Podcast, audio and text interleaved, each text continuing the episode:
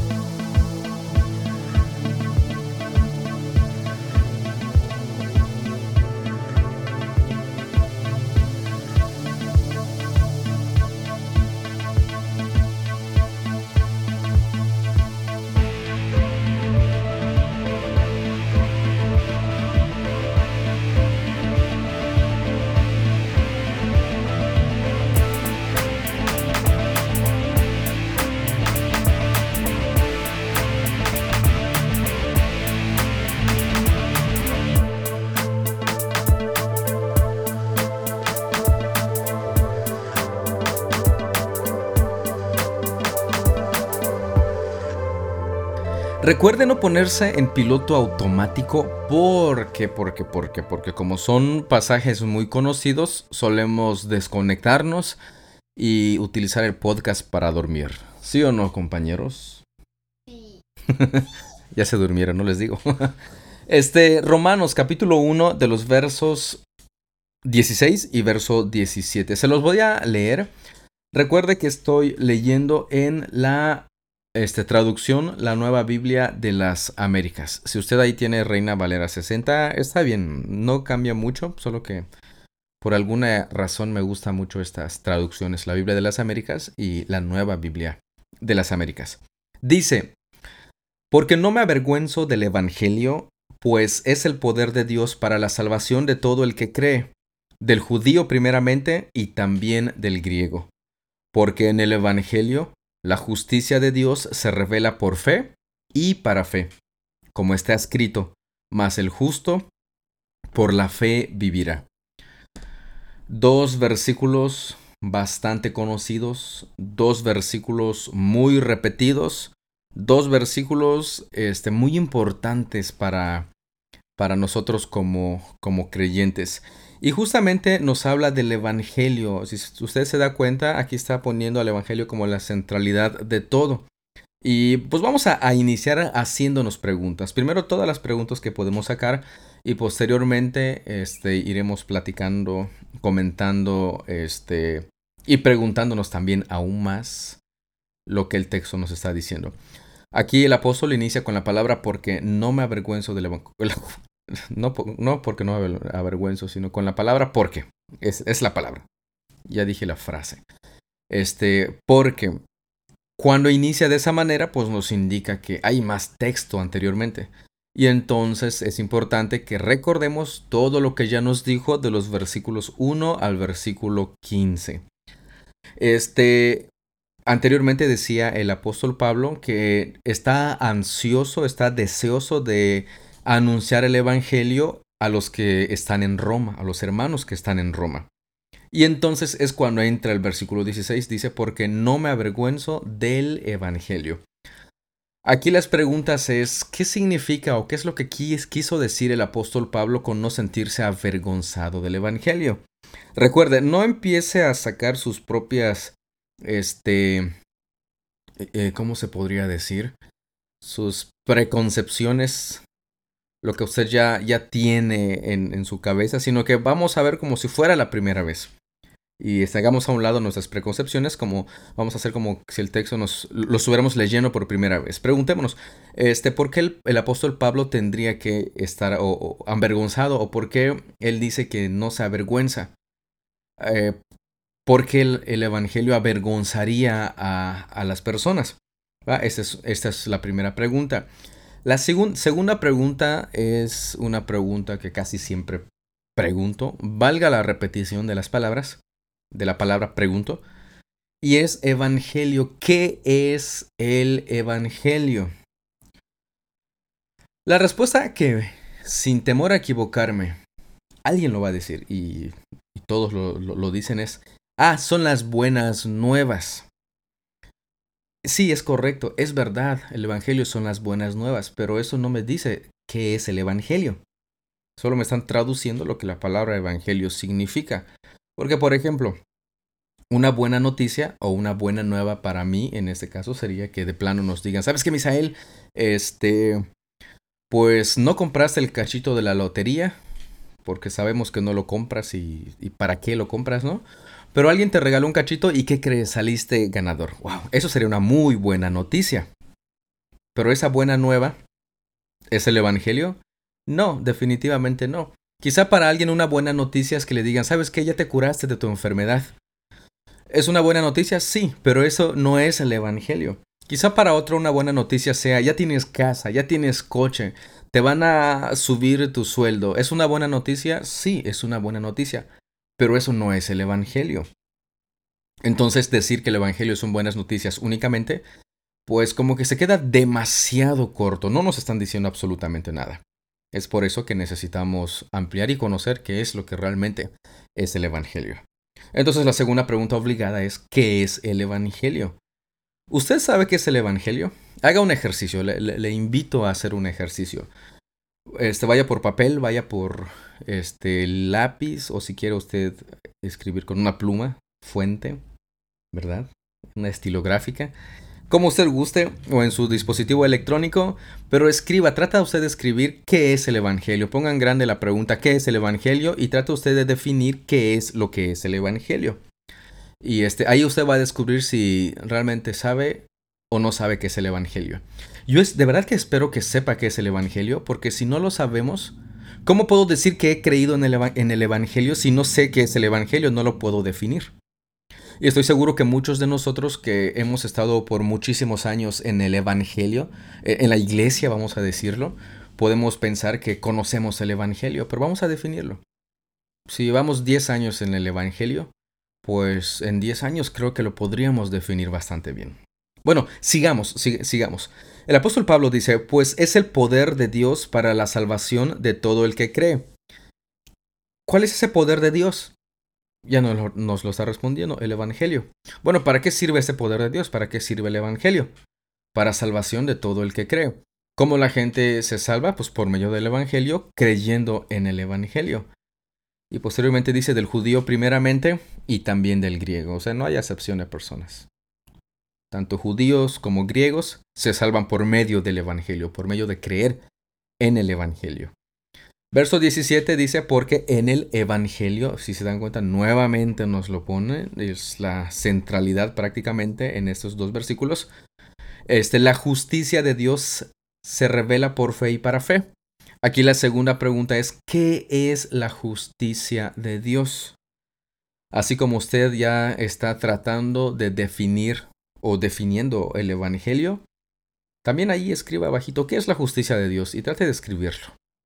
Si se le dificulta, estamos en graves problemas, necesitamos estudiar más. Dice que la justicia de Dios se revela por fe y para fe. La siguiente pregunta, porque justamente continúa diciendo, mas el justo por la fe vivirá. ¿Qué es la fe? Tres preguntas muy importantes en esos versículos. ¿Qué es el Evangelio? ¿Qué es la justicia de Dios? ¿Y qué es la fe? unos pudieran decir o creer que la fe es como que desear algo demasiado. Y cuando preguntamos, fíjense, cuando hablamos del Evangelio, ¿qué es el Evangelio? Buenas nuevas, pero ¿cuáles son esas buenas noticias?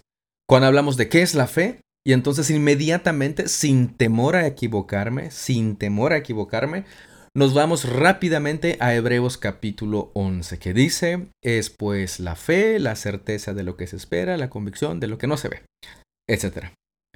No sé si lo dije así o, lo o, es, al revés. Pero segurito que nos vamos a eso y decimos, ah, eso es, es que es eso la fe. Pero no nos está definiendo lo que realmente es la fe. porque se suele también malinterpretar o, tener una definición equivocada de lo que es la fe.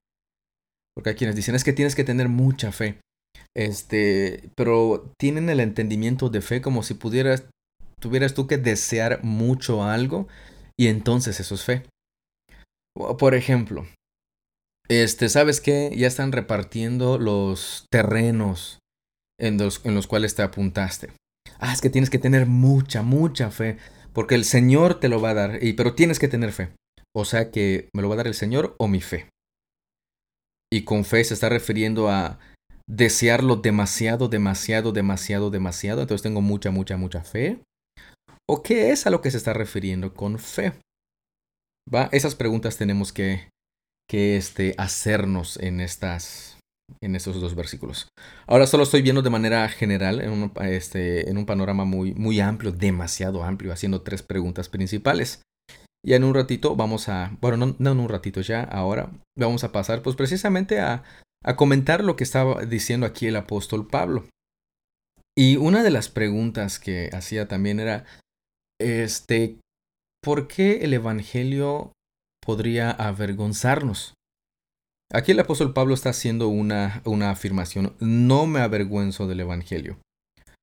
Y usted sabe que hacer esta afirmación este, no tendría sentido si no hubiera sentido la tentación de sentirse avergonzado de ese evangelio. Espero que, me haya dado a entender, lo, lo, repito nuevamente. No tendría sentido decir que no se avergüenza el apóstol Pablo del evangelio si no hubiera sentido la tentación de sentirse avergonzado del, este, del evangelio. Y vemos que el apóstol Pablo pues está afirmando precisamente esto, no me avergüenzo del evangelio. Permítame comentarle también lo que el este, pastor Timothy Keller, Timoteo Keller, en español, él, él menciona este, que el, la palabra avergonzar, que se traduce aquí como avergonzar, también significa sentirse ofendido. O sea, prácticamente el Evangelio no me ofende, podrías decir. Este, pero la pregunta es, ¿de qué manera entonces el Evangelio es ofensivo? Yo puedo preguntarle a usted, ¿usted cree que el Evangelio es ofensivo? Probablemente me, puede decir, no, no, no, ¿cómo crees? Oh, Misael, ¿cómo te atreves a decir eso? Bueno, seamos sinceros, seamos sinceros. A veces tratamos de, de este, como de defender a Dios y, en ese intento de defensa de Dios estamos cometiendo un montón de este, errores fatales, graves. Pero fíjense, ¿el Evangelio es ofensivo? Sí, la verdad es que sí es ofensivo. Y ahorita le voy a platicar de qué maneras el Evangelio es ofensivo. Cuando nos dice, el Evangelio es ofensivo cuando nos dice que nuestra salvación es gratuita e inmerecida.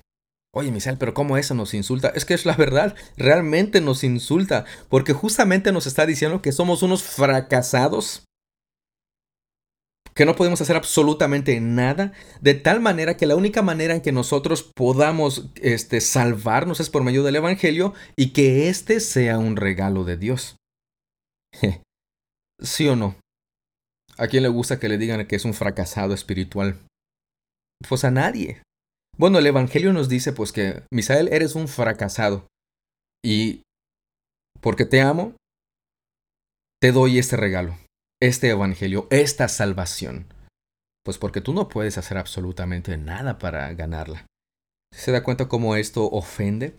Y, y pues sí, ofende a, la gente este, moralista, a la gente este, religiosa que cree que siendo, uy, pulcros, decentes, eh, y tienen, y porque son así santos, casi santo, santo, santo. Y, y por esto que tienen más ventajas sobre la gente que no es moral, por la gente inmoral, o como dirían, esos inconversos. Híjole, híjole. Pero también, otra de las maneras en cómo el Evangelio nos ofende es que, pues nos dice que Jesús murió por nosotros. Oye, Misael, pero es que ¿cómo eso puede ofenderte? Pues es que nos está diciendo que somos tan malos, tan perversos. Perdón, perdone usted la expresión, que somos más y peor que una porquería que solo la muerte del Hijo de Dios podía salvarnos. Pues no actualmente se dice o se repite a las personas, es que tienes que sacar la mejor versión de ti, es que tu potencial, bueno, ¿será? El Evangelio me dice, es que, Misael, eres totalmente un fracaso, eres tan malvado que solamente la muerte del Hijo de Dios podía salvarte. ¿Eso no ofende? Claro que ofende. Pero también nos ofende cuando nos dice que este, tratar de ser buenas personas y espirituales no es suficiente. ¿O no? A nuestros hijos le decimos, es que pórtate bien porque si no, Dios te está mirando y... ¿Qué le estamos enseñando a nuestros hijos? Pues que tiene que ser bueno. Que tiene que ser perfecto. Pero el Evangelio le dice, Fercho, Tami, no son buenos ni perfectos. Para nada este, no, ninguna persona, entre comillas, buena puede salvarse a sí misma. Pues de esa manera también nos ofende, ¿no? Este, no nos gusta perder nuestra autonomía, no nos gusta perder eh, esta parte que, que, está latente en nosotros y, y depender de lo que otra persona haga. Pero también el Evangelio nos dice que nuestra salvación fue lograda por el sufrimiento y el servicio de Jesús. Fíjense, no fue lograda por la conquista ni la destrucción, así como en las películas. Ah, William Wallace, más después de que murió, este logró la independencia de Escocia. Wow, William Wallace, mis respetos. Jesús murió. Y a través del sufrimiento y de su servicio es que logró nuestra salvación. No fue lograda por la conquista, como dije, por la destrucción. No, no, para nada. De hecho, podríamos decir que Jesús ganó perdiendo. Y hay personas que pueden estar diciendo, ah, es que acércate a Jesús y todos tus problemas se van a resolver. Esa es una mentira, definitivamente que no. Y a las personas a veces les es una ofensa decir que creer en el Evangelio y tener esta salvación sí también conlleva una vida difícil, no una vida fácil. Y actualmente lo que, lo que la gente está, está, estamos, porque me incluyo buscando, son vidas seguras, vidas cómodas. Pero estar en el Evangelio no me va a resolver todos mis problemas, al contrario, van a surgir más. Incluso problemas y situaciones de mi propio corazón. Y ahí es donde descubro que gracias a Dios por su Evangelio. Este, fíjese que, es lo que el apóstol Pablo continúa diciendo. No me avergüenzo de este evangelio, de estas buenas noticias. Bueno, Misal, ¿y cuáles son las buenas noticias? Ahorita lo voy a platicar este, un, un, un poco y de manera rápida, porque, híjole, es tan extenso, tan, tan interesante que tendríamos que tener unos dos o tres episodios extras para platicar sobre lo que es el Evangelio. Pero fíjese, ¿cuáles son esas buenas noticias de la cual estamos hablando? De que Dios mismo envió a su Hijo Jesucristo al mundo. Y Jesús, pues sí, se humilló a sí mismo, como dice Filipenses, se hizo carne, vivió una vida perfecta, sí, también sufrió y también murió cargando sobre él mis pecados, muriendo en la cruz de manera sustitutoria. Yo debía de morir, yo debía de pagar por mis pecados, yo debía ser condenado por mis propios pecados. Pero no soy condenado porque Jesús pagó, sufrió, murió por mi causa, sustituyéndome a mí en la cruz del Calvario. Y esa es una muy buena noticia la mejor noticia que podemos nosotros este, escuchar. Porque fíjese, muchas veces también tratamos de evangelizar o de hablarles, entre comillas, del evangelio a personas nuevas y empezamos a decir, oh, ¿sabes qué? Antes pues yo era pobre y mira ahorita que en el Señor oro todos los días y el Señor me está bendiciendo, ya tengo trabajo, tengo este cinco carros, tengo muchísimas propiedades, mis hijos están sanos y gano bastante bien. O sea, ¿qué está haciendo compartiendo el evangelio? Quizás sus, las buenas noticias que son para él el dinero, pero no la obra de Jesús. Eso se le llama Evangelio de la Prosperidad.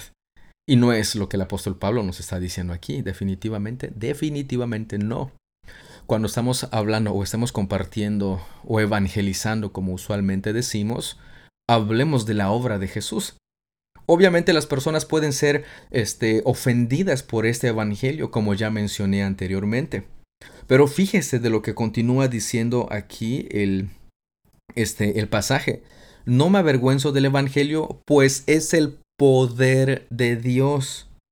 No está diciendo que el Evangelio tiene poder, está diciendo que el Evangelio es poder, un poder. Y el mensaje del Evangelio es precisamente lo que Dios ha hecho y lo que va a hacer por nosotros no dice que da poder o que tiene poder, sino que verdaderamente es poder. Y esto es lo interesante. Es justamente lo que el apóstol Pablo está diciendo. Ese evangelio es poder este, de Dios. Y por esa razón es que nosotros necesitamos relatar este evangelio, explicar este evangelio, reflexionar sobre este evangelio y este, pues tenerlo siempre, siempre presente, porque es este poder de Dios. Bueno, poder de Dios, ¿para qué? ¿Qué hace este su poder? ¿Qué hace este poder de, Dios? Pues nos lo sigue diciendo en, en este versículo. Estoy leyendo el versículo 16. Poder de Dios para la salvación. Ajá. ¿Ya vio, ya vio esto? ¿Ya, ya, ya escuchó esto? Poder de Dios para la salvación. Fíjense, fíjense, no está diciendo aquí que ustedes aceptan a Jesús para ser salvos. No, para nada. Aquí está diciendo para salvación a todo aquel que cree. Para salvación. Pero fíjense, otra pregunta que nos podemos hacer es, ¿de qué nos salvó Dios? ¿De qué nos salvó Dios? Yo cuando, cuando estaba más este, más joven, pensaba que nos vino a salvar de, de las garras de Satanás, del diablo. Y dicen, es que te arrebató de las garras de Satanás. Este, ¿será? ¿Será? Es que incluso llegué a escuchar ahí, es que este, como del barquito ese, ¿no? Se perdió su barquito y, tienes que pagar para, este, volver a, este, a obtener tu barquito. Pero yo, yo, y creo que muchos tienen este entendimiento de que Dios le pagó al diablo por nosotros. ¿Sabes qué, Dios? Este, te doy por Misael tres pesos, porque no, él, más o menos. Pesa unos 80 kilos, dos pesos por Misael. ¿Qué le está pagando? O sea, ¿qué, ¿Y qué tiene que ver el diablo con esto? Ciertamente por su culpa y por, por su causa, y está en, el pecado entró al mundo, pero ¿qué le va a estar pagando Dios al diablo? No, fíjense que, como este, encontramos también aquí en, en el libro de los Romanos, Dios, Jesucristo mismo, nos salvó de la ira de Dios, la ira de su Padre, porque habíamos ofendido a Dios. ¿Sabía usted eso? ¿Sabía usted eso? Por haber ofendido a Dios, por haber pecado en contra de Dios, nosotros merecíamos condenación, infierno. Y entonces lo que, lo que pasó es que precisamente, como mencionaba, este, creo que fue en el sermón de este domingo, en, aquí en la iglesia del Divino Redentor, bueno, no, no, hubo por una situación, pero esa próxima semana va a pasar, voy, a mencionar precisamente esto, que este, la ira de Dios se aplacó con la muerte de nuestro Señor Jesucristo. ¿Cómo es posible, Misael, que digas que la ira de Dios se, tiene, pues, se puede aplacar? Pues es lo que realmente pasó, es lo que la Biblia nos dice. Fíjense, no, no es que Dios le pagó al diablo por nosotros, no, no, no, no. Jesucristo pagó porque nosotros habíamos, Él murió porque nosotros habíamos ofendido a Dios y solamente Él pudo salvarnos, Él podía hacerlo. Y de esta manera la ira de Dios ya no permanece sobre nosotros. Él nos salvó, nos reconcilió con Dios y por si eso fuera poco, también nos garantiza un lugar en su reino para siempre. Esta salvación de la cual el apóstol Pablo está hablando se ofrece a quienes, fíjese cómo continúa diciendo, a todo el que cree. A todo el que cree que el Evangelio. ¿Qué es el Evangelio? Ya lo relaté rápidamente hace un momento. Salvación para todo el que cree. Del judío primeramente dice el, la, la, última parte del versículo 16 y también al griego. Pues es para todos. El Evangelio es para todos. Y es este sí llegó primeramente a los judíos a través de Jesús, pero también es para nosotros para todos y cada uno de nosotros. Y fíjense, este también establece un límite. Si es también para todos, también establece un límite. ¿Cuál es el límite? Para todos los que creen. No es una salvación universal como algunos profesan. No, es para todos aquellos que creen. Este, ¿qué les está pareciendo? Bueno, no puedo este, saber sus escuchar sus respuestas, pero este, pues yo, le, yo, le, animo a que si en esos momentos usted está siendo impactado, no por lo que yo estoy diciendo, sino por lo que el apóstol Pablo dijo, este, también háganoslo saber, eh, háganos saber este, si tiene más preguntas, más dudas, pero si usted asiste a alguna iglesia, vaya con su pastor, platique con su pastor, no con nosotros. su pastor es la, la, persona indicada para que usted pueda acercarse y platicar con él. Pero bueno, eso es el versículo 16. Ahora, pasamos al versículo 17, este, que dice, porque en el Evangelio la justicia de Dios se revela por fe y para fe, como está escrito, mas el justo por la fe vivirá. Porque en el Evangelio la justicia de Dios se revela. Y ya pregunté al principio, ¿qué es la justicia de Dios? Y también podemos preguntarnos, ¿qué es lo que tiene este Evangelio que lo hace tan poderoso, que le da precisamente esta cualidad para transformar vidas? ¿Qué es lo que hace a este Evangelio tan poderoso? Fíjense, la respuesta está precisamente en el versículo 17 donde dice, en este Evangelio, del cual ya platicamos rápidamente hace rato, se revela la justicia que proviene de Dios la justicia que proviene de Dios, el Evangelio, trata del Hijo. En este pasaje pues estamos viendo lo que el Evangelio de Dios logró. ¿Y qué es? Es revelar la justicia que proviene de Dios. La justicia que proviene de Dios. ¿Qué es justicia? ¿Qué quiere decir ser justo? Este, pensemos, ¿qué significa ser justo en tu, eh, en tu empresa, con tu gobierno, con otra persona? ¿Qué es justicia y qué significa ser justo?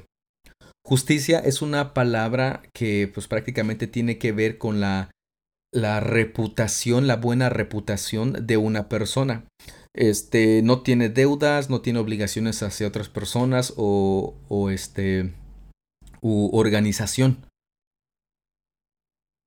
Tiene una buena reputación, como diría, no tiene este, el historial crediticio manchado. Pero más bien significa que somos aceptables para la otra persona. Porque en nuestro historial, en el buro de crédito, nuestro historial está limpio, está sano, está perfecto. Y no hay nada que nos ponga en peligro en, ante las demás personas. No hay nadie que tenga algo en contra de nosotros. Y la justicia de Dios este, se podría estar refiriendo precisamente al carácter justo de Dios. O sea, él es perfectamente bueno, Él es perfectamente santo y no hay absolutamente nada que podamos señalarle o decirle, Dios, sabes que ahí te equivocas. No, no, no, para nada, para nada. No tiene ninguna falta, no es culpable de absolutamente nada. Entonces el apóstol Pablo está hablando de esta justicia que proviene de Dios. Y fíjese, nos está diciendo que en el Evangelio se revela esta justicia que proviene de Dios. ¿Hacia, hacia dónde nos está este, llevando precisamente esto? A que la, la, la reputación justa, el ser justo, se recibe de Dios y su Hijo es quien nos la ofrece si nosotros sin Jesús, sin Cristo, sin su obra, sin su evangelio, estamos condenados. Nuestro historial está más que manchado. Trapos de inmundicia, diría el profeta. Pero con Cristo, este, por su obra, por su evangelio, nuestra reputación ha cambiado. ¿Por qué? Porque ahora somos personas justas. Pero es por lo que Dios hizo y no por lo que yo hice o pudiera hacer. Es, es, bien interesante, bien interesante esto de, de, la, de, la, justicia de Dios, porque no llegamos a ser justos por la fe para después mantener esta justicia por medio de cualquier otra cosa, o es que ya soy salvo y tengo que portarme bien porque si no puedo perderla. Eh, no, no, no, no, no, espérame, espérame tantito, no, definitivamente no. La justicia de Dios se revela por fe, como dice, y para fe. El pastor John Stott dice en, en su libro El mensaje de Romanos, dice, la fidelidad de Dios a sus promesas y en la vida y muerte de Jesucristo siempre viene primero. La nuestra nunca es más que una respuesta. o sea, las cosas buenas que yo pueda hacer, lo bueno que puede salir de mí, es en respuesta a lo que Dios ha hecho a su fidelidad, a su justicia. Híjole, ¿había notado usted este esto? Pero fíjese, todo esto que hemos mencionado es solamente la mitad de la salvación. Oye, Misal, ¿cómo se te ocurre? Entonces Jesús, no, espérate, espérate, espérate, todavía no, no, no te me alebrestes, compañero. Este, si solamente fuera esto, lo que ya mencionamos, lo que Jesús hizo, sería como un borrón y cuenta nueva. Este, pero nosotros tendríamos que agregarle algo para que se pudiera mantener así. Pero lo que el apóstol Pablo nos dice eh, que se nos ha dado, en este caso la justicia de Dios, este, en lugar de simplemente declararnos no culpables, nos da, este, bueno, no, es como solo recibir el perdón y la liberación de, de la cárcel o de la pena de muerte. No, también, también nos lleva precisamente el Evangelio a descubrir que Jesús nos ha eximido, sí, de la pena de muerte, este, y no solamente eso, sino que ha colgado, vamos a verlo de esa manera, como lo menciona también el pastor Timothy Keller, en nuestro cuello una medalla de honor somos recibidos. Aparte de que ella nos ha eximido de la pena de muerte por nuestras injusticias, somos recibidos y se nos da la bienvenida como héroes, como si nosotros hubiéramos logrado algo extraordinario, pero que realmente Jesús lo logró. E, es justamente lo que nos está diciendo en esta segunda parte. Y ese famoso texto, como está escrito, más el justo por la fe vivirá. Nos está llevando precisamente al libro de Habacuc y un texto bastante, bastante este, conocido. Así como hemos recibido esta justicia de Dios, debemos de nosotros vivir en función de esta justicia. Como cristianos, debemos vivir por fe. Este e-, es algo que debería estar siempre presente. Siempre este, presente en nuestra vida como, como creyentes. Este, por, por a completar un poquito esto, podemos nosotros saber que la raíz de todos y cada uno de los pecados, este, en todos y cada uno de nuestros problemas, surgen precisamente de la incredulidad y el rechazo al Evangelio. Las personas pueden ser muy religiosas o bastante no religiosas, pero absolutamente todos sus problemas, todos sus pecados vienen precisamente están precisamente en la incredulidad y el rechazo al Evangelio. Oye, Misael, ¿cómo una persona religiosa puede estar rechazando el Evangelio?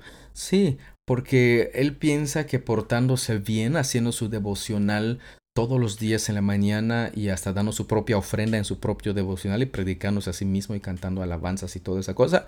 Y dice, ay, ya, el Señor me va a bendecir porque ya me porté bien, ya, ya hice mi devocional.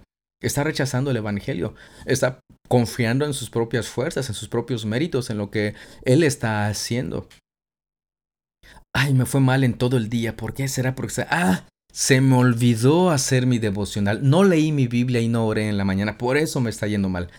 A ver, espérame tantito. Entonces, no es Dios, eres tú el que te está provocando que, que te vaya bien. No, Misael, no me malentiendas, es, es que es Dios, pero no hice mi devocional, porque Él nos dice en su Biblia. ¿En dónde? ¿Qué nos dice? Estamos confiando en nuestros propios méritos.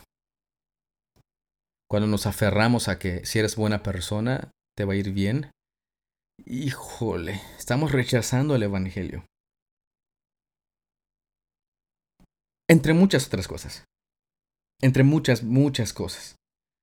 Nosotros sabemos por medio del Evangelio que tenemos una necesidad que no podemos satisfacer y que siempre lo vamos a, encontrar esta satisfacción únicamente en el Evangelio. Y que muchas veces vamos a, ser tentados de avergonzarnos del Evangelio. Pero es importante que nosotros estemos dispuestos a compartir, a evangelizar, este, a compartir este evangelio de la gracia de nuestro Dios no solo por sentir entusiasmo o sentirme bien, sino por ese amor y ese eh, deseo ardiente de proclamar lo que Dios ha hecho a favor de nosotros. Y como diría, si no me equivoco, fue el pastor John Piper, me place y me encanta hacerlo. No es porque es mi obligación hacerlo, sino porque me place. Y lo hago por honor al nombre de mi Dios. ¿Tiene usted preguntas, observaciones? Este. Espero haber ampliado bastante sus dudas. Y este. Quizá respondido algunas de ellas, si es que tenía usted dudas. Pero estos dos versículos son muy, muy interesantes. Una, este. Un libro, de hecho, el Romanos, bastante interesante. Y un libro en el que podríamos y deberíamos de tomarnos un tiempo bueno para estudiarlo, no solamente leerlo, sino para estudiar. Y pues ya tiene tarea, ¿eh? Este, escriba, escriba qué es el Evangelio. Agarra una hojita y pues debería poder escribir al menos unas tres, cuatro líneas explicando lo que es el Evangelio. Si no lo puede hacer y de repente se queda con este buenas noticias, híjole. Dice técnica, como diría un no sé si decir cómico, este mexicano, de esos que hacen stand-up, pero más grosería que cualquier cosa. Dice, no tiene nada de malo, pero como que algo no cuadra. algo no cuadra. Pero, este, si usted, si usted tiene esas preguntas sobre, oye, Misali, entonces, ¿qué es el Evangelio? Pues puede, puede, este, contactarnos y con mucho gusto platicamos al respecto. Bueno, a menos que usted asista a alguna iglesia. Si usted asiste a alguna iglesia, ni se le ocurra. Vaya con su pastor pregúntele a su pastor qué es el Evangelio. Ya si lo regaña, pues está bien, bien merecido se lo tiene, porque si tiene tantos años en el cristianismo, en el Evangelio, como decimos, pues debería mínimo saber articular lo que el Evangelio significa. Y, pues siempre he dicho, aunque parezca muy cruel, si no podemos explicar lo que significa el Evangelio, ¿cómo podemos estar seguros de que somos realmente salvos? Si estamos viendo que el Evangelio es el poder de Dios para salvación a todo aquel que cree. ¿Creo en el Evangelio? Sí, Misal, yo creo en el Evangelio. ¿Pero qué es el Evangelio? Ah, no, pues no sé. Entonces, ¿en qué estás creyendo? ¿Sí se da cuenta hacia dónde estoy yendo con esto? Y pues sí necesitamos mucho que hacer, mucho que estudiar, tenemos muchas tareas. Y pues yo quiero animarles, animarles a, a estudiar el Evangelio, a estudiar su Biblia, escudriñarla. Y si usted está aquí en Cozumel y asiste al Divino Redentor, o no tiene iglesia y no sé por qué nos estaría escuchando, pero qué bueno que nos está escuchando, y quisiera platicar de esto, pues aquí estamos. Estamos en toda disposición para poder tener este tiempo de estudio. Este, aquí les invitamos el cafecito. Tenemos patrocinador, patrocinadora oficial de cafecitos, así que este, ya vamos a tener nuestra cafetería aquí, privada, ¿verdad Virginia? Sí. cafetería privada. Pero bueno, bueno, ahí está la invitación. Y pues de esta manera me despido. Muchas gracias por su tiempo. Muchas gracias por su atención y los, los, estamos esperando para el viernes, el episodio que vamos a tener el viernes sobre la serie de Lo que no me dijeron sobre. Vamos a estar hablando del, como lo han titulado y es bien conocido, el hijo pródigo, el hijo prodigio. Así que, pues escúchenos, sintonícenos el, el viernes que vamos a estar este, platicando sobre el hijo pródigo, este mal llamado hijo pródigo. Y este, pues le, le, invitamos también a que comparta este episodio uh, y todos los demás para que más personas puedan escucharlos. No, no es con el fin de hacernos famosos y no, no, no, para nada. De hecho, ni mi nombre de, completo decimos. Y, no nos interesa ser famosos. Y no, para nada. El Señor nos libre de, de desear cosas como esas. Pero creo que podría ser una herramienta para muchas personas que están iniciando en el estudio de la palabra de nuestro Dios. Pues ya, ya me despido. Muchas gracias por su tiempo. Muchas gracias por su atención. Dios los bendiga y nos estamos escuchando en el próximo episodio. Cuídese un montón. Nos vemos pronto.